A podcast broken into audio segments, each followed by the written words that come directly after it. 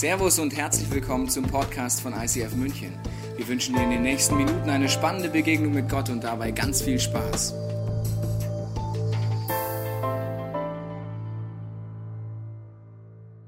Herzlich willkommen heute Morgen im ICF München.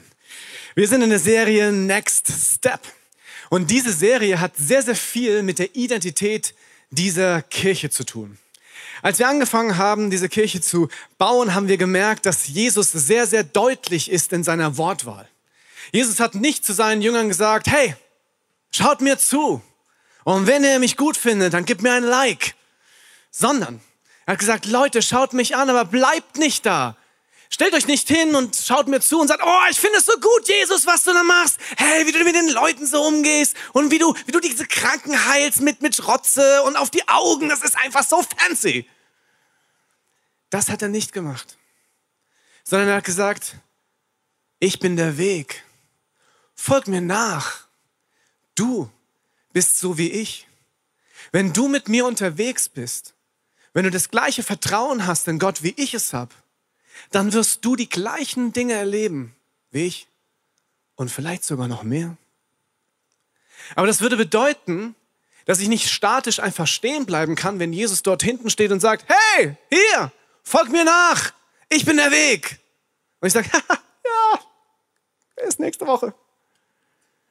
Sondern, dass ich mich bewegen muss, dass ein Weg mit Schritten zu tun hat, mit einem Next Step in deinem Leben.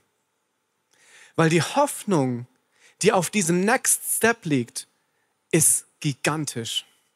Jesus sagt wirklich, so wie du hier bist, wir sind gleich, wir sind Geschwister, wir sind Kinder Gottes. Und das, was mich ausmacht, das macht dich auch aus. Komm doch mit mir auf einen Weg, find es heraus. Und du wirst erleben, dass dein Leben voller Segen ist. Und dass du ein Segen sein kannst für dich, für dein Umfeld und für den Rest dieser Welt. In Kirchen sammeln sich Christen. In Kirchen sammeln sich aber auch Leute, die mal herausfinden wollen, ob es tatsächlich stimmt. Ob Gott wirklich in meinem Leben wirken kann. Jetzt mal unter den Christen, so unter uns. Wer von euch glaubt denn eigentlich wirklich, dass in diesem Leben es möglich ist, dass du Jesus nachfolgst und dass du Jesus so ähnlich wirst, dass Jesus sagen würde, hey, wir sind Geschwister, wir sind gleich. Wer von euch glaubt das wirklich? Komm mal ein Handzeichen. Wer glaubt das wirklich? Wenn du dich mal umschaust, siehst du, das sind maximal ein Drittel. Was ist los? Das ist die Tiefe unseres Glaubens. Dass wenn wir Schritte gehen, dass tatsächlich wir Gott ähnlicher werden. Das Spannende ist tatsächlich, dass das eigentlich ein verrücktes Ziel ist, oder? Wir lesen alle die Bibel und sagen, wow, was Jesus dort macht, das ist schon gut und irgendwie glaube ich es schon. Aber dass das in meinem Leben real werden kann, das ist weit weg. Das sind nicht nur ein Step, das sind tausend Steps. Seit zehn Jahren bin ich jetzt mit diesem Gott unterwegs.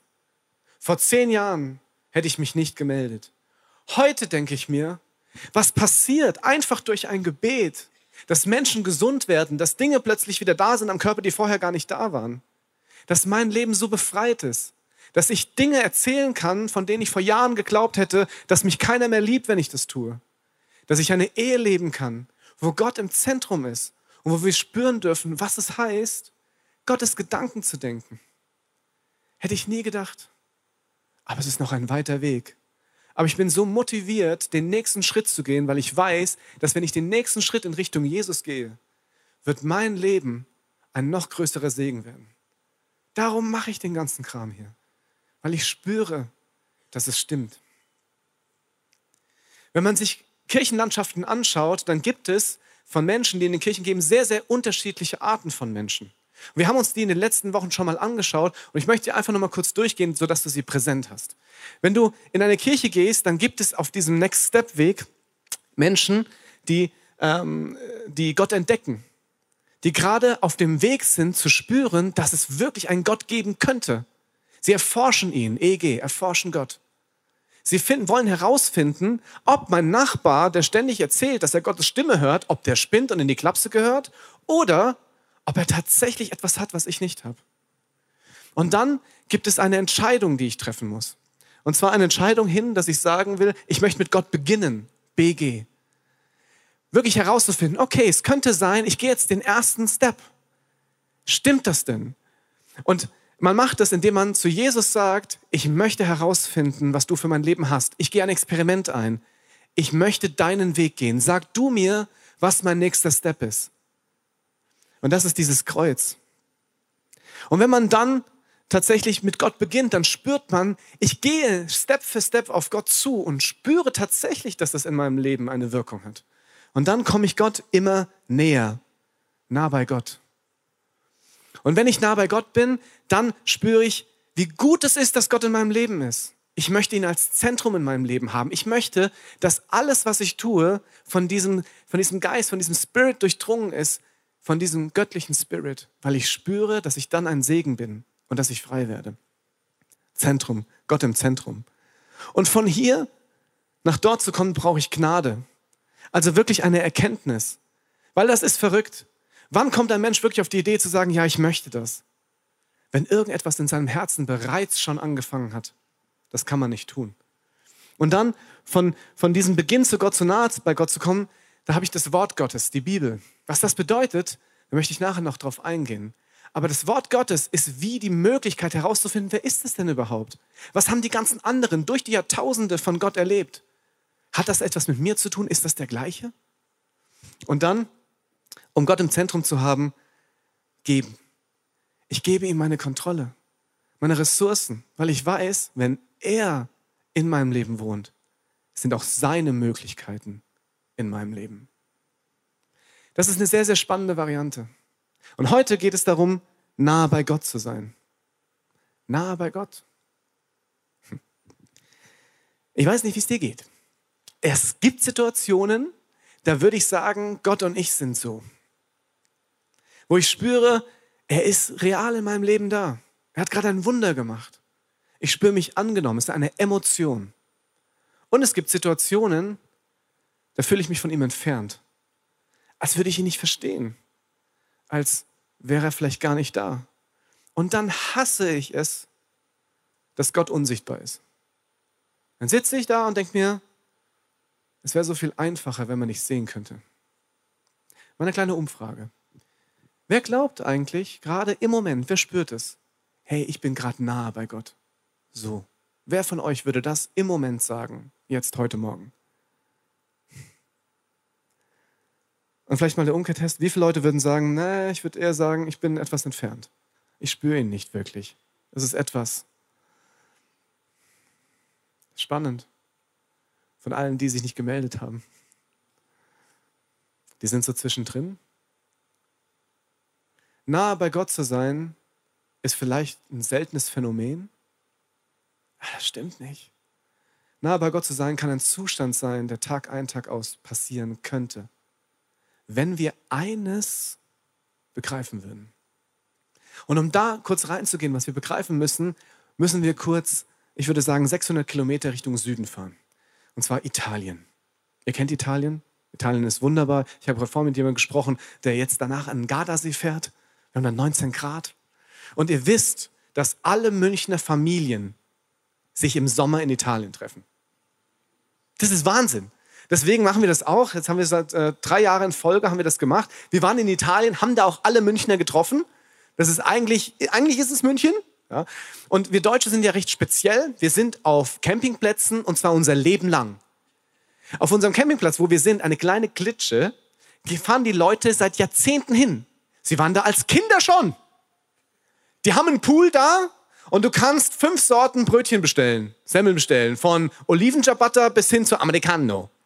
Das wird doch mega langweilig irgendwann. Meine Frau und ich, als wir letztes Mal nach Hause gefahren sind, hey, war schon schön? Ah, es ist so boring. Es ist jedes Mal die gleiche Pizza, die gleiche Person, der gleiche Pool, die gleichen Spiele. Aber wir lieben das, wir Deutsche. Das Gute ist, wenn man da hinfährt, dann hat man ja Leute, die da schon seit Jahrzehnten wohnen.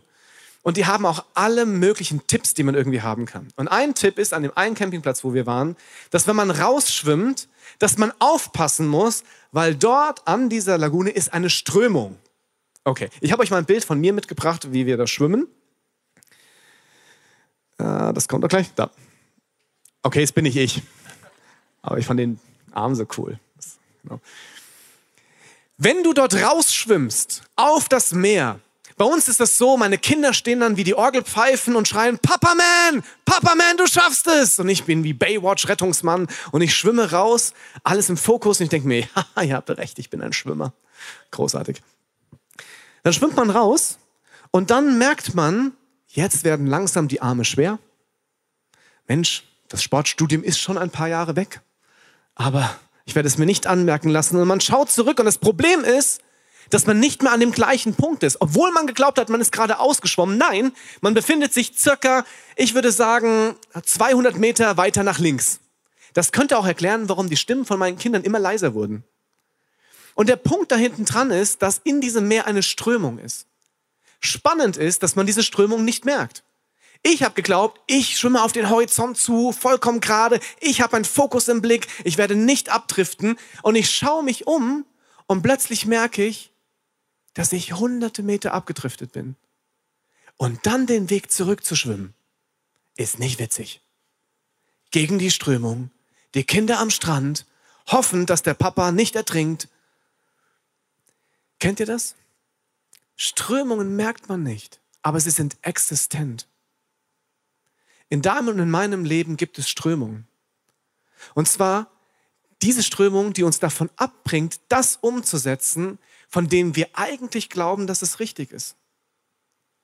Es gibt solche viel, so viele Situationen in meinem Leben, wo ich eigentlich weiß, was richtig ist, ich mir auch den festen Vorsatz genommen habe, aber dann im Lebensschwimmen irgendwann aufwache und befinde mich übertragen 200 Meter abseits von dem, wo ich eigentlich hin will. Und das ist ein Alltagsphänomen. Jeder von uns sitzt und schwimmt in dieser Strömung. Ein Beispiel. Du bist vielleicht auf der Arbeit als Dame und da kommt dieser Mann, der jeden Tag Coca-Cola bringt vorbei. Im Feinrip-Unterhemd und er hat Coca-Cola-Kasten auf der Schulter und denkst dir, ah. Und dann kommst du nach Hause und siehst deinen Mann zu Hause, der die Bierkisten direkt montiert hat auf seinem Bauch. Und du denkst dir, ah. Und dann gehst du wieder in deine Arbeit. Und je nachdem, wer dein Coca-Cola-Mann ist, du verbringst Zeit, du machst mal ein Späßchen, dann verabredest du dich zum Mittagessen, alles kein Problem. Aber du merkst, dass wenn du abends nach Hause kommst, deine Distanz zwischen dir und deinem Partner größer wird. Du triffst es. Du triffst eigentlich von der Entscheidung ab, dass dein Partner Nummer eins in deinem Leben ist. Du kannst das umdrehen auch auf eine wundervolle Kollegin in deiner Arbeit. Es beginnt so klein, man merkt es nicht, aber die Strömung ist existent. Und sie bringt dich dazu, Dinge zu tun, von denen du eigentlich dachtest, dass du sie gar nicht tust. Ein anderes Beispiel. Du bist in deiner Nachbarschaft und dann möchtest du dir bei deiner Nachbarin Milch ausleihen. Aber warum auch immer hat sie zu diesem Zeitpunkt keine Milch. Du kommst nach Hause und du denkst dir, das ist ja eine komische Sache. Jetzt habe ich ihr schon tausendmal Milch geliehen. Und gerade wenn ich mal eine Milch brauche, dann hat sie keine. Das ist ja mal ein Zufall. Aber das sagst du nicht nur dir selbst, sondern wenn du das nächste Mal mit einer anderen Nachbarin oder mit einem anderen Nachbarn auf der Terrasse sitzt und Kaffee trinkst, also, hast du gesagt, letztens wollte ich eine Milch haben und da hat die keine Milch gehabt. Und dann sagt die andere, echt? Du, das kenne ich? Der habe ich schon tausendmal einen Joghurt geliehen und dann wollte ich auch mal einen Joghurt haben und dann sagt sie, sie hat keinen Joghurt, obwohl ich ihre Kinder draußen gesehen habe mit etwas Joghurt an den Lippen. Ich übertreibe es. Aber tatsächlich gibt es diese Unterhaltung. Und dann geht nämlich diese Nachbarin mit dieser Information zur nächsten Nachbarin, zum nächsten Nachbarn. Und irgendwann merkst du, dass die Nachbarin, über die du gesprochen hast, gar nicht mehr so häufig auf der Straße ist. Und beim nächsten Straßenfest kommt sie nicht. Aber warum? Mensch, könnte es sein, dass du der Grund bist? warum diese Nachbarin sich gar nicht mehr so wohl fühlt, wenn sie dich sieht, weil sie von dem Nachbarn vorne an der Straße gehört hat, dass du nie Milch hast? Könnte es sein, dass diese Nachbarschaft für dich zur Hölle wird, für die Person, weil du selbst gesagt hast, ach ja, schau mal da. Es geht so schnell. Wir alle haben gute Vorsätze, aber wir befinden uns an einem Drift. Wenn wir nichts dagegen tun, fängst du an, dich irgendwo zu finden, an einem Ort der Zerstörung ist. Für dich, für dein Leben. Kennst du sowas? In deinem Leben? Lebensbereiche, in denen du dir etwas vorgenommen hast und du bist getriftet und du weißt überhaupt nicht warum? Es war doch alles so schlau, so heilig, so lebensbringend. Die Bibel hat eine deutliche Meinung davon, was dieser Drift ist. Die Bibel nennt diesen Drift den Teufel. Eine Kraft, die nichts anderes zu tun hat, als dich von dem Weg abzubringen, von dem du glaubst, dass er dich zum Ziel führt. Von diesem göttlichen Weg. Von dem, was, was dich frei macht, dir eine Identität schenkt. Aber vollkommen egal, wie oft du am Sonntag hier bist, vollkommen egal, wie oft du die Hände hebst, wenn du dir dessen nicht bewusst bist, dass es driftet, gehst du am Montag raus und vielleicht schon oben in der Lounge und es fängt an. Und irgendwann fällst du. Teufel ist kein populäres Wort, aber jeder kennt es, vollkommen egal, ob du Christ bist oder nicht. Es ist eine Realität. Spannend ist, dass du nur eine Chance hast, überhaupt zu begreifen, ob du driftest. Du brauchst einen Orientierungspunkt. Wenn ich am Strand bin und schwimme raus und schaue zurück und da wäre alles ein Strich, wüsste ich nicht, ob ich drifte. Du brauchst einen Ort, von dem du weißt, ah, das war's, da wollte ich hin. Am Strand ist das ein Leuchtturm. Der Leuchtturm ist dafür gemacht, dass Boote, hm, Schwimmer eher nicht, aber Boote sich orientieren können. Wenn du jetzt hier abdriftest, du fängst hier an zu schwimmen, willst eigentlich nach vorne schwimmen, aber du driftest ab siehst du, wenn du dich umdrehst, oh nein, ich bin abgedriftet. Und du hast aber einen Ort, wie du wieder an den Ausgangspunkt zurückkommen kannst. Eine Orientierung. Diese Orientierung, dieses nah bei Gott sein, dieses nah beim Ausgangsziel sein, ist das Wort Gottes. Das war das, was wir vorhin in der Grafik hatten. Das Wort Gottes ist die Orientierung. Die Bibel. Dort steht drinnen, was Menschen über Jahrtausende mit diesem Gott erlebt haben, wie sie ihn identifiziert haben, was dieser Gott über sie selbst gesagt hat. Und wenn du wissen möchtest, ob du gerade am Driften bist, dann ist diese Bibel wie ein Spiegel. Du schaust rein und sagst, ah, stimmt, David geht's mit Bathseba so, oh, oh, fremdgegangen, das ist ja ganz, ganz schlimm. Und dann zu merken, das bin ja ich. Das ist der Leuchtturm. Das ist der Ort, an dem du dich selbst reflektieren kannst. Wenn du da reinschaust, kannst du dich orientieren. Wenn nicht, dann nicht. Dann driftest du. Alle Welt sagt dir, ja, ja, driften ist normal. Aber das ist es nicht. Wir sind in der letzten Woche in eine Bibelstelle eingetaucht, die zeigt, was uns zum Driften bringt. Was die Gründe sind, und was die Bewegkräfte sind, diese Strömung, was das genau ist. Und äh, wenn du da Interesse hast, schau einfach die letzten Podcasts nochmal an. Heute steigen wir ein in diese eine Stelle und zwar an einem Punkt. Es geht um das Gleichnis des Seemanns, Markus viertes Kapitel. Und dort geht es darum, dass äh, der Seemann sät und er hat unterschiedliche Böden, auf die die Saat fallen kann. Heute geht es um einen speziellen Boden. Lass uns gemeinsam lesen. Einige Körner fielen zwischen die Disteln, doch diese hatten die junge Saat bald überwuchert, sodass sie schließlich erstickte. Das ist ein Gleichnis, was Jesus erzählt. Und er ist kein Botaniker. Es geht nicht darum, dass er euch sagen möchte oder mir sagen möchte, aha, hier sind Disteln konkret bei, bei Dornen, sondern es ist eine spirituelle Sprache, eine Symbolsprache. Und ich möchte mit euch mal viel, viel tiefer reingehen. Es ist ein kleiner Bogen, den wir gehen, um herauszufinden, was heißen denn eigentlich diese einzelnen Worte? Nicht, weil ich tausend Jahre Theologie studiert habe und das alles so wunderbar ist und ich euch das unbedingt erklären muss, weil es, oh, hm. sondern damit du weißt, die Bibel hat alles, was es braucht, damit du sie verstehen kannst. Das Spannende ist, ist, dass die Bibel ein Konstrukt ist über mehrere tausend Seiten. Und zwar von Menschen, die in dieser Bibel beschreiben, wie, die, wie sie den gleichen Gott erleben. In unterschiedlichen Kulturen, unterschiedlichen Perspektiven. Und deswegen ist es ein, eine Einheit. Und wenn du dort ein Wort siehst, zum Beispiel wie Disteln, und du sagst, was meinen die damit? Dann kannst du in der Bibel schauen, wo sind denn noch Disteln gebraucht? Weil die Wahrscheinlichkeit, dass du etwas findest, ist sehr hoch.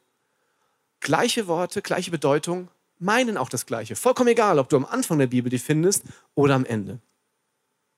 Lass uns als ersten Schritt einfach mal weiterlesen, weil manchmal muss man einfach nur weiterlesen und es wird schon erklärt. Zum Beispiel im gleichen Kapitel, Vers 18 und 19. Der von Disteln überwucherte Boden entspricht den Menschen, die zwar die Botschaft hören, aber die Sorgen des Alltags, die Verführung durch den Wohlstand und die Gier nach all den Dingen dieses Lebens ersticken Gottes Botschaft, sodass keine Frucht wachsen kann. Aha, das heißt, die Disteln ist das, was es erstickt und der Boden, das sind wir. Menschen, die Gottes Botschaft hören. Menschen in Kirchen. Okay, Disteln. Lass uns nochmal zu Vers 7 zurückgehen. Disteln. Wenn man in der Bibel schaut, dann findet man dieses Wort. Aber ich muss noch einen Weg weitergehen, damit du verstehst, was mit Disteln gemeint ist. Lass uns zum Begriff Skorpione gehen. Das ist gefährlich. Okay, jawohl. Sehr gut. Skorpione. Ein kurzer Exkurs. Lass uns kurz die Bibelstelle dazu sehen. Und zwar in Lukas 10. Als die 70 Jünger zurückgekehrt waren, berichteten sie voller Freude, Herr, sogar die Dämonen mussten uns gehorchen, wenn wir deinen Namen nannten. Jesus antwortete, ich sah den Satan wie ein Blitz vom Himmel fallen. Jesus ist nicht beeindruckt. Er sagt nicht, oh, echt, das hat funktioniert? Mit meinem Namen? Mega krass. Sondern er sagt, ich weiß, wer ich bin. Und ich habe den Satan vom Himmel fallen sehen. Leute, es ist klar, dass das funktioniert, aber ich habe euch eine wichtige Message mitzugeben. Das ist der nächste Vers. Ich habe euch die Macht gegeben, auf Schlangen und Skorpione zu treten und die Gewalt des Feindes zu brechen. Nichts wird euch schaden. Hier geht es nicht darum, dass Jesus sagt, hey, seht ihr diese Schlangen und Skorpione? Ihr habt einfach Hobbitfüße, so voller Horn. Ihr könnt da einfach drauf treten, die Stacheln wird es nicht durchbrechen können. Sondern was er hier meint ist, diese Schlangen und Skorpione ist ein Begriff für Dämonen. Der vorige Vers zeigt es. Was sind Dämonen? Wir hatten gestern Halloween. Das sind nicht diese kleinen Viecher, die vor deiner Tür stehen und sagen Trick or Treat. Dämonen sind genau diese Strömungen, diese Wirkkräfte, die real sind, die einen Willen haben, und zwar dich von dem, was du mit Gott erlebst, wegzuziehen. Das Problem ist, dass wir ständig denken, wir sind in Halloween, wenn wir darüber reden. Aber dieses Wort Daimonion ist ein griechischer Begriff, hat nichts mit Hörnchen zu tun, aber mit einer Realität, die unser Leben tatsächlich zum Abdriften bringt. Jetzt haben wir Skorpione. Okay, wo kommen denn noch Skorpione vor? Lass uns kurz weitergehen. In Hesekiel, viel weiter vorne in der Bibel. Du sterblicher Mensch, ich sende dich zu den Israeliten, zu einem widerspenstigen Volk, das sich gegen mich auflehnt. Schon ihre Vorfahren haben sich von mir abgewandt und daran hat sich bis heute nichts geändert. Nächster. Starkköpfig und hartherzig sind sie. Ich aber sende dich zu ihnen. Du sollst ihnen ausrichten. Hört, was der Herr, der allmächtige Gott, euch zu sagen hat. Ob diese widerspenstige Volk dann hört oder nicht, sie werden schon noch erkennen, dass ein Prophet unter ihnen war. Du aber, sterblicher Mensch, fürchte dich nicht vor ihnen. Hab keine Angst vor ihrem Spott. Ihre Worte verletzen dich wie Dornen. Ja, du lebst mitten unter Skorpionen. Lass uns bei dem bleiben. Einmal zurück. Dornen, Skorpione. Jawohl. Dornen, Skorpione. Der gleiche Begriff. Hier im Kontext gebraucht, dass es Mächte sind, die ein ganzes Volk dazu abbringt, das Wahre zu hören. Die Bibel legt sich selbst aus. Finde die anderen Worte und schau, was ist mit Disteln und Dornen gemeint. Ich habe noch andere Verse dir mitgebracht. Kannst du im Podcast einfach mal auf Stopp drücken und dann äh, sehen 4. Mose 33, 55 und Richter 2, 3. Dort findest du auch Stellen mit Dornen, noch ein bisschen spezifischer, noch eine andere Perspektive. Ich habe euch mal ein Bild von Dornen mitgebracht. Dornen haben die Eigenschaft, dass sie Leben ersticken dass sie kleine Pflanzen, kleine Hoffnungsspalten, kleine Visionen, kleine Fokus, den wir uns setzen für unser Leben, dass es wie da drin zugrunde geht. Das ist dieser Drift, von dem ich vorhin gesprochen habe. Aber wie funktioniert dieser Drift? Wie geht das? In diesem Gleichnis, was Jesus erzählt, sind drei Eigenschaften von diesem Drift äh, gezeigt. Ich zeige sie dir mal. Das findest du auch in Markus 4, die Bibelverse davor. Ah, jawohl. Der von Disteln überwucherte Boden entspricht den Menschen, die zwar die Botschaft hören, aber die Sorgen des Alltags, die Verführung durch den Wohlstand und, nächste Folie, und die Gier nach all den Dingen dieses Lebens ersticken Gottes Botschaft, sodass es keine Frucht, sodass keine Frucht wachsen kann. Drei Dinge, die diesen Trift erzeugen. Lass uns reingucken, was sind diese drei Dinge, weil wenn du die kennst, dann kannst du gegen die Strömung schwimmen und dort rauskommen, wo du hin willst. Der erste Punkt ist die Sorgen und Belange dieser Welt. Letztens hatte ich eine interessante Unterhaltung oben in der Galerie. Eine wundervolle Person kam zu mir und erzählt mir ein tiefes Leid in ihrem Leben. Und ich sehe, dass es ihr Leben in diesem Lebensbereich vollkommen zerstört. Und ich frage sie, hey, wie ist es denn? Hast du das schon mal Jesus gegeben? Weil Jesus sagt, hey, du kannst die Sorgen tatsächlich an seinem Kreuz platzieren. Und sie sagt, so viele Male schon. Moment. In meiner bildlichen Vorstellungskraft sieht es dann so aus. Du hast, oh, du hast eine Last, die dein Leben wirklich beeinträchtigt. Du glaubst, dass du sie tragen kannst, weil du stark bist, weil du es gelernt hast und weil man dir sagt, das ist halt so, du musst es tragen. Aber mit der Zeit merkst du, wow, das wird schwer, und du gehst daran wie zugrunde. Und dann bist du vielleicht Christ und sagst, ah, stimmt, Moment, Jesus, ich kann meine Sorgen auf ihn werfen. Und dann gehst du zum Kreuz und sagst, so, wow, uh, das war gut, das war gut. Jesus, ich gebe dir all meine Sorgen. Ich gebe sie dir. Mm. Oh, die sind bei dir. Mm. Mm. Die hast du jetzt noch nicht weggenommen. Mm. Okay, wenn du dich nicht drum kümmerst, dann nehme ich sie halt wieder selbst. Und dann stehst du hier und hast wieder die gleichen Schmerzen. Und du hältst, kannst es nicht halten. Aber du hast es gar nicht abgegeben. Wie oft bist du dort am Kreuz, gibst etwas ab, siehst, dass im ersten Moment sich vielleicht bei dir gar nichts ändert und dann nimmst du es wieder und du gehst wieder hin und wieder hin und wieder hin das war gar nicht die Idee. Was hindert dich daran, einfach hinzugehen und loszulassen? Zu sagen, Jesus, ich vertraue dir. Ich kann es nicht tragen. Könnte es sein, dass du es gar nicht loslässt? Dass du Gott einfach gar nicht vertraust, dass er tatsächlich einen Unterschied in deinem realen Leben machen kann. Aber das Problem ist, dass du dich überschätzt. Und das ist dramatisch und fatal zugleich.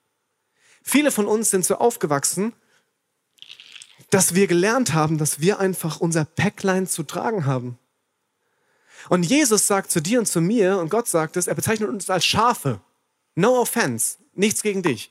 Aber das ist eine gute Nachricht. Und wenn man, in dieses Bild reingeht, merkt man, wie gut das ist. Kein Mensch würde auf eine Himalaya-Tour ein Lastenschaf mitnehmen. Das wäre bekloppt. Dann würdest du nämlich deine Last nehmen zu diesem süßen kleinen Lämmlein und sagen, oh, super.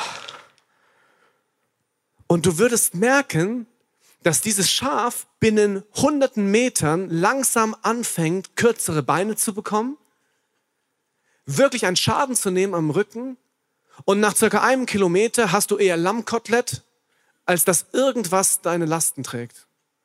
Und wenn es nicht so dramatisch wäre, dann wäre es fast witzig. Aber ich möchte es so deutlich sagen, wie ich kann.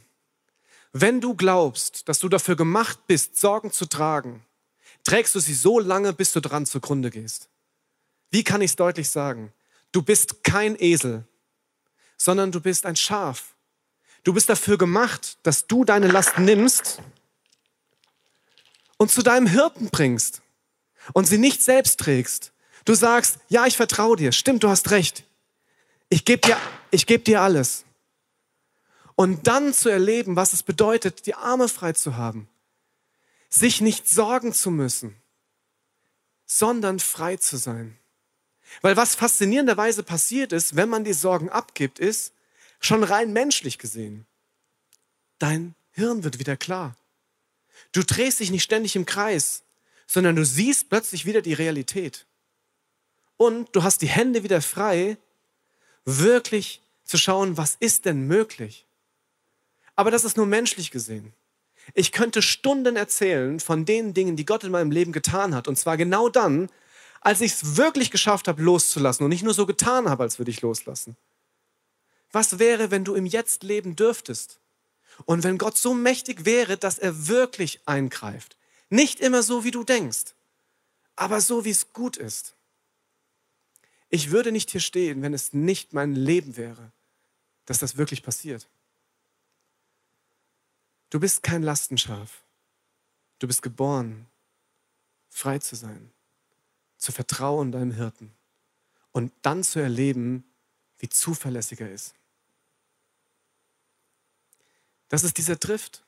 Wenn du deine Sorgen trägst und glaubst, das ist normal so und aufgrund der Verbitterung deiner Sorgen und dadurch, dass du dich in, einem, in einer Spirale befindest nach unten, du Dinge tust, die überhaupt nicht etwas mit deiner Identität zu tun haben. Du verletzt andere, weil sie dich verletzt haben. Du wirst verkrampft, weil du Sorgen hast. Was wäre, wenn du dafür gar nicht gemacht wärst? Der zweite trifft, den Markus hier nennt, zweite Überschrift ist die Falschheit und Hinterlist des Reichtums. Das klingt so bibeldeutsch. Aber wir in Deutschland, wenn du gut 30.000, 35.000 Euro im Jahr verdienst, gehörst du zu den, erst, zu den Top 1% des Einkommens der Weltbevölkerung. Du bist reich. Das fühlt sich in Deutschland nicht so an weil alle so viel verdienen oder noch mehr. Aber im Verhältnis bist du reich. Und das Problem ist, dass dieser Reichtum dazu führt, dass wir unser Vertrauen auf das Geld setzen. Dass wir das, was wir eigentlich so tief drin brauchen, unsere Identität, wer wir sind, dass es viel, viel leichter ist, die uns einfach zu kaufen. Mit all dem, was wir haben. Wo wohnst du? Welchen Job hast du? Was ziehst du an? Welches Telefon hältst du in deiner Hand? Warum rennst du zu dem Laden und holst dir dort die Schuhe? Weil sie dir so gut gefallen? Vielleicht. Aber vielleicht gefallen sie dir, weil du etwas zurückbekommst von den Menschen. Ansehen. Der Drift von Reichtum ist so gefährlich, weil es dich dazu bringt zu glauben, dass du etwas tun könntest, damit du mehr bist, als du eigentlich bist. Wenn du mal nichts mehr hast, wenn du deinen Job verloren hast, dann siehst du, was übrig bleibt. Wenn du mich anschaust, ich habe Skinny Jeans an, mein T-Shirt geht bis zum Bauchnabel, ich habe eine dicke Brille, einen Bart. Manchmal stehe ich vorm Spiegel und denke mir, oh, ich fühle mich wohl. Und warum? Weil es meinem Bild entspricht von dem, wie ich gern sein bin. Und dann mache ich etwas,